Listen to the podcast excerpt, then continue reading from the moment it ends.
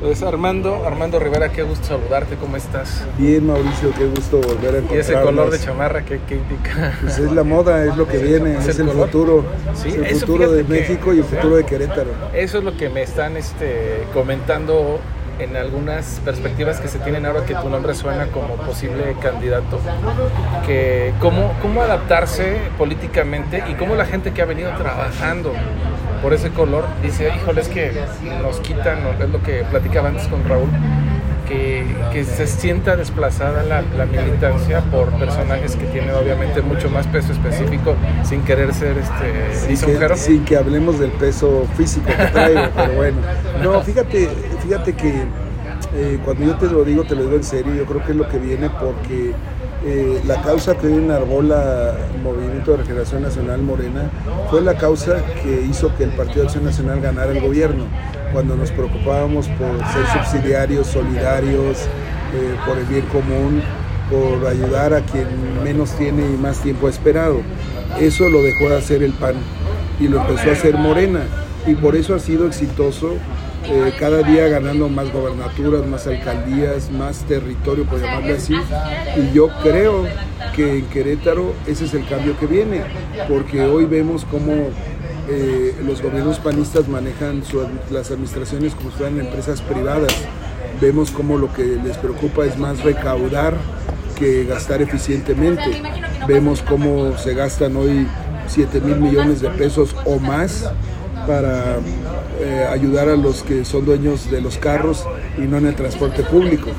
Este, no van con la gente que más apoyo necesita. Entonces, en ese sentido, este, yo creo que está fallando el PAN y que por eso los objetivos que tuvimos en el pasado los están arbolando Morena y por eso va a ganar. Y por eso me buscan a mí, porque a mí ya me vieron trabajar. Yo, yo- yo les he dicho, yo no vine a tocarle la puerta, a quitarles espacios. Varios compañeros y amigos, que yo también tengo amigos en Morena, me invitaron y, no me han invitado a la candidatura todavía, me invitaron a un proceso de selección de candidatos que a mí se me hizo muy interesante, porque en parte de mi salida de- del PAN fue porque se acabó la democracia en el PAN. No se acabó en este proceso electoral, se acabó desde hace 10 años o más, y ya no quise seguir siendo cómplice de un partido que se dice demócrata y no es demócrata. Y, y hoy en Morena el proceso, al menos la primera etapa del proceso es una encuesta ciudadana y ahí es donde vamos a ver si los ciudadanos están contentos con el trabajo que yo hice ya hace muchos años. Pero a mí me llama la atención que parte de la estrategia de Morena es fustigar, pegar, fustigar y pegarle al Partido Acción Nacional y cómo eh, se recibe gente de, de otros partidos. Este, mira, eh, yo creo. Sí, yo creo que, que los partidos siempre eh, tienen, que, tienen que compararse, tienen que decir eh, qué está haciendo mal el que está gobernando. También aplaudirán la- los aciertos, pero sí es en los, en los procesos de elección tienes que contrastar y tienes que comparar.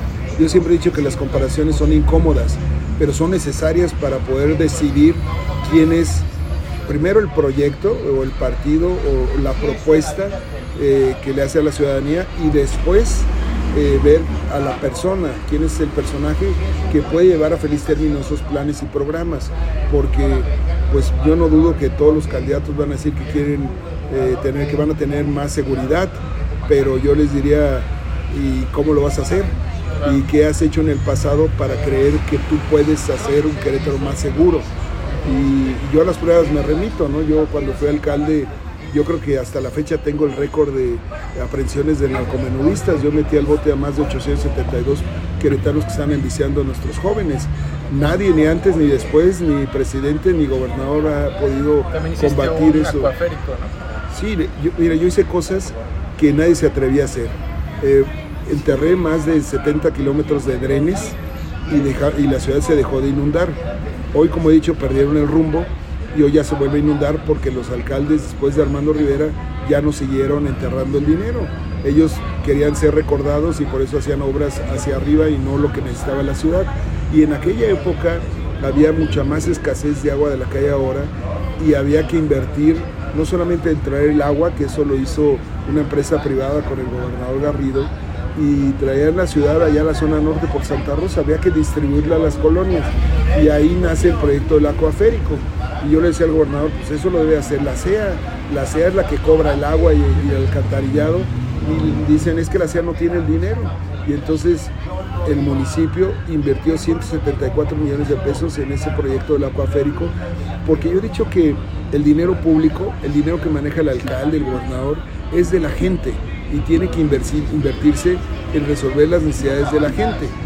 Para mí era muy fácil decir, el agua no me toca, le toca al gobierno del estado, pero no iban a dar la solución. Entonces yo dije, nosotros tenemos el recurso, hay que invertirlo donde la gente quiere. Por eso combatimos el narcomenudeo cuando no era una responsabilidad municipal. En aquella época era una responsabilidad de la federación, hoy ya es una responsabilidad del municipio, del estado, de la federación. Y yo me acuerdo que en aquella época aprendí una palabra de abogados, que era fragrancia. Cuando el secretario Ledesma me dijo, Polo, este, podemos actuar en fragrancia. Le dije, ¿qué es eso? Pues cuando estén vendiendo, ah, cuando los agarres eh, con las manos en la masa es muy fácil.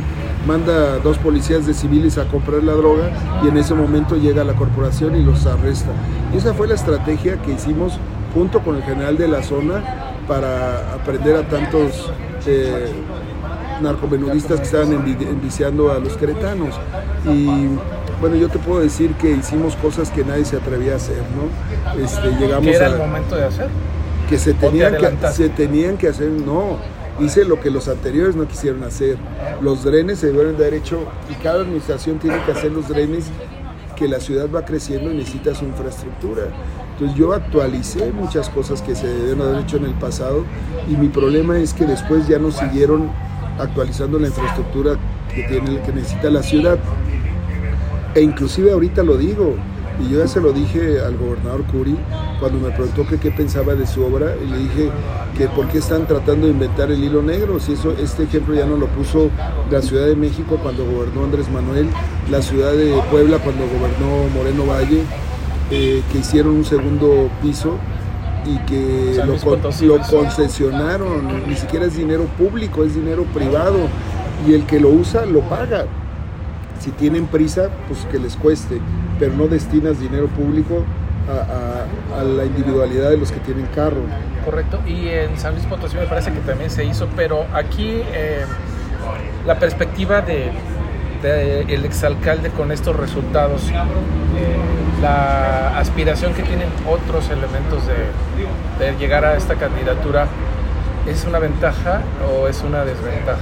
Yo lo veo como una ventaja con mis competidores eh, y algunos son amigos míos como Arturo Maximiliano dentro de Morena, pues nos deben de comparar y deben de decir qué puestos han ocupado, qué resultados hemos generado y ahí, discúlpame, lo digo con, sin presunción, creo que tengo mucho más resultados y mucho más posición, mucha más experiencia que todos los que están formados en Morena. Y con los de enfrente, al menos hoy sabemos que va a ser Felifer Macías, que además es mi amigo y lo conozco desde que estaba jovencito. Es un buen muchacho, llevaba una buena trayectoria, pero yo creo que lo aventaron antes al ruedo. Eh, él no tiene experiencia administrativa, él nunca ha manejado personal y me refiero a lo mejor me va a decir, sí, tenía asistente y secretaria. No, no, no. Me refiero a tener 7 mil empleados, a tener, vaya, 20, porque pues, lo más que ha manejado de gente es tres personas. O presupuesto vas a llegar a manejar un presupuesto de más de 8 mil millones de pesos cuando nunca has manejado uno de 8 millones de pesos. Entonces, este, yo creo que le falta la experiencia y lo aventaron antes de tiempo. Además, no digo lo aventaron, lo aventó porque la decisión fue de una sola persona. Y él tiene un problema hoy, ¿no? Que se va a enfrentar, si quieren, la dirigencia de Morena me escoge, se va a enfrentar con alguien que ya demostró en esa posición y que nos van a tener que comparar, nos van a tener que comparar como regidores, como diputados federales y lástima que no nos pueden comparar como alcaldes, pero sí van a saber el trabajo que hizo Armando Rivera eh, cuando yo tenía 38 años, cuando yo tenía la edad de Felifer. Fíjate que yo no digo que le falle por ser joven, porque yo a esa edad fui alcalde, nada más que a esa edad yo ya había manejado más de 2.000 empleados, millones de pesos de presupuesto en la iniciativa privada y después en el gobierno. También yo ya había sido secretario de Desarrollo Económico, secretario del Trabajo, eh, ya había manejado la tesorería del partido. Entonces yo ya llegué a los 38 años con mucho bagaje, con mucha experiencia, que hoy carece de esa experiencia mi amigo Felifer, ¿no? Y, y, bueno, yo les he dicho siempre a los queretanos, ahora que empezó este proceso, que si les gustó el trabajo y el resultado que generamos cuando yo estaba chavo, hace 20 años, tú imagínate lo que puedo hacer hoy con 20 años más de experiencia. Pero ahí te va la pregunta clave, sí. o sea, el Querétaro de Armando Rivera no es el Querétaro actual. O sea, no, pero hoy sea, tengo... puedes decir que, que te, padrísimo estuvo y que lo manejaste muy, pero no es lo mismo ese Querétaro no, que este Querétaro. No, pero hoy tengo 20 años más de experiencia. Ajá, y eh, esta ciudad tiene 100 mil o más de habitantes. No, y de mucho más, pero los problemas son los mismos, más, nada más que más grandes. Ajá. Hoy seguimos teniendo una ciudad cada vez más insegura, y eso lo dicen las encuestas, eso lo dicen los queretanos. ¿Pero a qué Hoy, se debe? Llega pues, más gente, ¿no? No, no, la culpa no es la gente, la culpa es de la autoridad, que es la misma tropa, nada más que son diferentes cabezas. ¿Y cómo hablamos de inseguridad habla aquí en la ciudad eh, sin tocar inseguridad en otros lugares? Porque siempre que pasa algo en Querétaro o en Guanajuato es que es culpa del gobierno estatal. No, no, mira. Y siempre que yo, pasa algo. A mí eh, me dicen, es que no estamos como Guanajuato, como Michoacán, y yo les digo, qué bueno, pero yo no vivo ni en Guanajuato no, ni en Michoacán. No, pero a lo que me refiero es que el, el, la gente dice que es culpa de los gobiernos estatales y en otros lugares es culpa de los gobiernos del gobierno federal. Depende Entonces, del delito. Sí, pues. hay, hay, ámbito de responsabilidad. Sí. Si se meten a robar a tu casa, si te, te, roban como transeúnte o en el comercio, el gobierno federal no tiene vela en el entierro. Ayer eh, detuvieron, la Guardia Nacional detiene a unos ladrones de tráiler y la culpa es del gobernador Curi porque los ladrones andan en vía federal, ¿no? Como no, que si, no es en vía, la... si es en vía federal, el responsable es el gobierno federal. Por eso, pero si es en vía estatal, la, el, es el Estado y si es en el municipio es el La falta de percepción de que de quiénes son los culpables, ¿no? Porque se infla mucho. Bueno, siempre buscamos al villano favorito Sí. y el villano favorito de este es país es Andrés Manuel. Todo le echan la culpa al presidente. Y pues yo digo que no es así, que hay ámbitos de responsabilidad y, y hay que ser responsable de cada uno de nuestros ámbitos. Yo vuelvo a decirte, si te roban tu carro, si te dan un cristalazo, si se meten a tu casa, el gobierno federal no tiene vela en el entierro, Entonces tiene que Armando ser está municipal. preparado para el Querétaro actual. Porque Por yo, yo supuesto. en alguna entrevista que fue de un informe de presidentes municipales, de presidente municipal, siempre invitan a los exalcaldes y le va a ver tu Querétaro, creo que fue Andrés Garrido, nuestro querido amigo que ya no está. ¿Es el mismo Querétaro? No, por supuesto que él, a pesar de que fue interino, no es el mismo Querétaro. ¿Estás preparado para ese gran reto? Por supuesto. ¿Por qué? ¿Por qué? Porque lo he demostrado, Ajá. porque he demostrado que soy un hombre de resultados y de trabajo. ¿Qué harías? ¿Qué sería lo primero que harías? Poner gente capaz en los puestos claves, en los puestos de decisión. El reto del alcalde es no es ser todólogo, es saber rodearse de gente que son expertos en sus áreas. Y yo creo que eso ha faltado hoy en la Guardia Municipal, tener cabezas que se enfoquen en dar resultados. Y si no te dan resultados, pues tienes que cambiarlos. Pero eso no ha pasado hoy en día, ¿no? Y porque los policías son los mismos de hace tres años, que hace seis años, que hace nueve años. Han entrado muy poquitos nuevos. La masa de la corporación todavía me saludan a mí, patrón, ¿cómo está? Cuando me encuentran, que trabajaron conmigo. Sí. Y entonces sí daban resultados, y entonces sí había multas de tránsito, y entonces sí había detenidos eh, por vender drogas, y, y, deteníamos a los que nos robaban, aunque se venían de la Ciudad de México a robarse aquella Plaza Galerías, los detuvimos, y no, Ah, o sea, sí. había resultados. Y eso es lo que yo veo que hoy no hay. En el tema de seguridad hay mucho trabajo por hacer. Y en el tema de movilidad no se diga, ¿no? Necesitamos empezar a presionar al Congreso, a los diputados locales, porque la ley de transporte estatal le quitaron todas las facultades al municipio y el dueño de las calles es el municipio. ¿Cómo? Entonces hoy el Estado decide sobre la propiedad del municipio y la gente se queja de que el alcalde no, el alcalde no hace el trabajo, pero no le dan las facultades al alcalde para hacer el trabajo. Entonces eso se tiene que modificar, ¿no? El secretario general de Morena dice que le hubiera gustado verte a ti y a Meño, bueno a Max ahora, Sí. caminar junto a Claudio Sheinbaum desde hace años. No Pues me hubieran invitado. Ajá. Yo no, yo, yo no llegué. no te nació. me- no me invitaron. Ajá. Yo estaba dando la pelea dentro de Acción Nacional, pero ya me cansé, ya no tengo 30 años ¿Estás para estarme enojado peleando. con Acción Nacional? No, estoy desilusionado de Acción. Nacional. No estoy Ajá. enojado, ¿Qué pero sí me da mucha tristeza que perdieron su esencia. Que vuelvan a lo básico. Y se lo he dicho a los chavos, ustedes están chavos, luchen por regresar a lo básico, a los principios de doctrina. Te digo, hoy hay candidatos que ni siquiera militan en Acción Nacional y son postulados por el gobernador. Bueno, por el Partido de Acción Nacional, porque lo pidió el gobernador. Entonces, eso, eso era el PRI de antes. Por eso he dicho en varias entrevistas que hoy el PAN es azul por fuera y rojo por dentro. Hoy los ves agarrados de la mano en el PRIAN. Esta contienda va a ser el PRIAN contra los demás, ¿no? Y entonces yo no puedo ser cómplice de esas cosas. ¿Qué sería la, esencia del renacer del político Armando Rivera? El ayudar a las masas, ayudar al más pobre, que esa es la visión que a mí me gusta de la cuarta, cuarta transformación, el dejar de, darle privilegio a los privilegiados. Eh, yo he sido privilegiado, ¿no? Desde que, estudié, desde que estudié en el TEC desde que estudié en el TEC de Monterrey me siento privilegiado. Fui becado, fui becado mi prepa, mi carrera, mi, mi, maestría, ya el doctorado ya lo pagué yo, ¿no? Que todavía no me gradúo, soy doctorando. Pero este yo creo que, que hay que poner el piso parejo para los que no han tenido las oportunidades, las encuentren y las tengan. Y eso es lo que yo veo que ha venido haciendo Morena.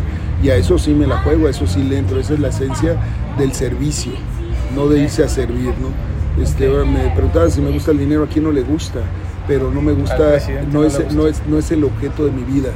Y así he tratado de educar a mis hijos. Yo les he dicho, tú dedícate a hacer lo que te hace feliz, porque si haces lo que te hace feliz, lo vas a hacer bien y en consecuencia vas a tener remuneraciones suficientes para vivir bien. Eh, créeme que si mi interés fuera el económico no estaría metido en la política. Gano más dinero construyendo casas o vendiendo cerveza, que son los negocios de la familia, que estando en la política. Pero me preocupa que los políticos que veo hoy no tienen una visión del desarrollo que necesita Querétaro y entonces tarde o temprano te alcanza. No puedes estar en tu burbuja, en tu empresa, cuando el gobierno está tomando malas decisiones, ¿no? Entonces, hay, alguien tiene que hacer el trabajo y yo no veo muchos empresarios que estén dispuestos a hacerlo. Y, yo les he dicho a mis amigos empresarios, es muy fácil criticar, es muy fácil eh, no estar de acuerdo, lo difícil es hacerlo, vente a hacerlo, métete. No, Armando, tú ya sabes, sí, pero yo también tengo que echar adelante mis empresas. Yo ya estuve muchos años, ¿por qué no se meten los empresarios? Hay empresarios muy exitosos que van y vienen, uno de ellos nuestro amigo Sergio Chufani, ¿no? Estuvo, ya vio lo que se trata y no ha regresado. ¿Por qué no regresan? Pues porque sus negocios les va muy bien, pero pero tienes que dar algo a la sociedad, no se trata nada más de hacer dinero, se trata de, dejar, un legado en que digan, mira, él le fue muy bien en la vida y hizo mucho por los queretanos. Eso lo aprendí de don Roberto Ruiz Obregón, que paz descanse. Don Roberto era un hombre muy exitoso en los negocios, muy rico, pero que nunca dejó de apoyar a su comunidad. No aceptó puestos eh, públicos e incluso no dejó que sus hijos participaran en política, pero siempre fue bondadoso y el fundador de los bomberos, donó escuelas, apoyó al CONALEP, este, hospitales, o sea, eh, eso es lo que se necesita, pensar en el prójimo. Y eso es lo que viene en la doctrina que hoy la he leído, antes no la había leído, de Morena. Estaríamos hablando de en un futuro ver a, como estamos, a un Armando Rivera preocupado por el prójimo. Preocupado porque haya eh, condiciones eh, parejas para todos. ¿Hay piso parejo ahora? Hoy no hay piso parejo, no, claro que no hay piso parejo. ¿No te desbalancea el que no haya piso parejo? dices en la política, siempre he estado nadando contracorriente. En el PAN siempre fui de los neos, los que no nos querían, no nos apoyaban. Y este, después luché dentro de Acción Nacional contra eh, el status quo y les gané. Eh, luché contra. Hay una jugada ¿no? con Paco de Silva. Bueno, nos aliamos, nos aliamos, dijimos en la primera vuelta vamos a competir y, el que se ha eliminado se suma con el otro porque traíamos los mismos objetivos y ganamos. Y después eh, empezaron las traiciones y las compras de votos adentro, que eso lo implementó Francisco Garrido en la elección del 2009. ¿Verdad que no tenían buena relación Paco y ¿No había buena relación Paco Garrido y tú, como alcalde gobernador? No, sí había una buena relación institucional, pero él pensaba que yo era su empleado y yo se lo dejé claro que yo no era su empleado. que yo, yo, era empleado del ayuntamiento, que los regidores en, colectivo eran los que mandaban, no el gobernador. Pero todo lo que pidió el gobernador se le concedió. Y bueno, Él así funcionó cuando él fue alcalde, él no fue empleado de Nacho. Y lo decía. Ajá, pero después cuando fue gobernador quería que todos los alcaldes fuéramos sus empleados y, Y conmigo, que no conmigo era- se topó con pared, Y ¿no? que él no era empleado del presidente, también Así lo decía. es, así es, ¿no? Pero, pero le gustaba mandar y no pudo con Rivera. Y por eso mandó a Manuel y por eso compraron votos dentro de Acción Nacional y empezó la corrupción de, de Acción Por Nacional. eso no, te, no pudiste ser candidato a gobernador. Así es, recordarse en aquella elección Sí. en el estadio No por hubo acarreados, hubo su Coca-Cola y su torta, eh, hubo bultos de cemento, Sí. todos los todo aquel programa que manejaba el famoso cerillo, aquel, aquel de cerillo lo, lo- se lo dieron a los panistas, no se lo dieron a la gente más necesitada. Sí. Y ese es el problema. Hoy tú ves los programas sociales de bienestar, se lo dan a la gente necesitada, no es que se los den a los morenistas, se lo dan a, todo mundo. Hay apoyo universal para los mayores de 60. Entonces, Entonces hay un error en Acción Nacional sobre direccionar eh, los beneficios a la militancia o al pueblo, como le llaman. Claro, Sí, ese claro, ese para mí es un desvío de recursos. Hoy están utilizando los recursos los panistas para generar votos para sus candidatos Ajá. y eso no puede ser. Eh, en cambio, los beneficios que da bienestar se los dan a la población abierta, no importa por quién vote. ¿no? Ok. Entonces hay una gran diferencia. Pues eh, ahora la, ya para terminar, para no hacerlo tan extenso, la- el ánimo de los morenistas con el panista, ya renunciaste del PAN, Sí, yo renuncié en diciembre pasado. el expanista Armando Rivera. Pues hay El de todo, de- hay de pueblo. todo, hay gente en el Morena que me dio la bienvenida sin conocerme, a mí me llamó mucho la atención que el consejero José Vasconcelos en diciembre yo ni siquiera estaba en Querétaro, hizo una rueda de prensa y hasta mandé a preguntar que quién era, que gracias por sus palabras y, y eso me dio pie para conocerlo, presentarme con él. Eh, y cuando lo conocí me dice, no Armando, yo hablo bien de ti porque yo te vi trabajar, no te conozco, pero vi tu trabajo y qué bueno que te vienes a Morena con nosotros. Hubo otros que fueron más radicales que, dijimos, que dijeron, nosotros no necesitamos al panista, ya que se enteraron que ya no era panista y que se sientan a platicar conmigo y que conocen las razones de mi salida y de por qué acepté la propuesta de algunos compañeros de ellos, me dicen Armando, vamos a conocernos, si te designan cuentas conmigo, yo soy muy institucional y te ayudo. Entonces yo no he encontrado el radicalismo que me, que me cierre las puertas, sí he encontrado gente con ideas muy claras de hacia dónde debe de ir el gobierno, que es apoyar a los pobres y apoyar a los que menos oportunidades tienen. Y en eso yo creo que todos los partidos en su ideología comulgan, pero en su implementación ha fallado. ¿Y qué pasa si eh, no eres designado, bueno, si no logras el consenso para ser el representante de... Pues seguiré en mi casa, yo me fui a mi casa, llevo cinco años en mi casa y trabajando en mis negocios. Si me yo no estoy afiliado a Morena, si me invitan, bueno, vamos a ver con qué objetivo, porque eh, yo creo en los proyectos y después tengo que conocer a las personas para ver si es capaz de hacer eso que se dice que va a hacer o es puro rollo. Porque luego, pues, insisto, porque lo vamos a ver ahora en las campañas, todos los partidos van a decir, yo voy a hacer un Querétaro más seguro, yo voy a hacer un Querétaro con menos tráfico, yo voy a hacer un seguro con un Querétaro con más oportunidades de empleo. Lo que hay que preguntarnos no es el plan, sino cómo le van a hacer, qué, qué me has demostrado en tu pasado para que hoy crea que eres capaz de hacerlo. ¿sí? Ahora la última pregunta, yo soy como Ricardo Rocha que te decía, ya vamos a terminar y seguían las, las Y preguntas. las que sean. Eh, se va a poner caliente la elección, va a haber, eh, como decían algunos, bueno, no quiero usar la palabra, pero va a haber violencia en la elección a nivel general. ¿Tú percibes, Yo, yo no la veo. percibes Yo- que la gente tenga miedo de salir a votar? No, yo no lo veo. Yo creo en que- y a lo que yo le apuesto es a que haya mucha participación. Yo lo he invitado, yo los a cada entrevista me dicen cuando me preguntan algo más que digas, sí, que se enteren, que salgan, que voten, que nos contrasten, que analicen a las personas, no solamente las propuestas, porque muchas propuestas van a coincidir, pero hay que ver si el personaje tiene la experiencia para poder hacer eso realidad. Y yo creo que si logramos convencerlos va a ser una elección muy nutrida, con mucha participación.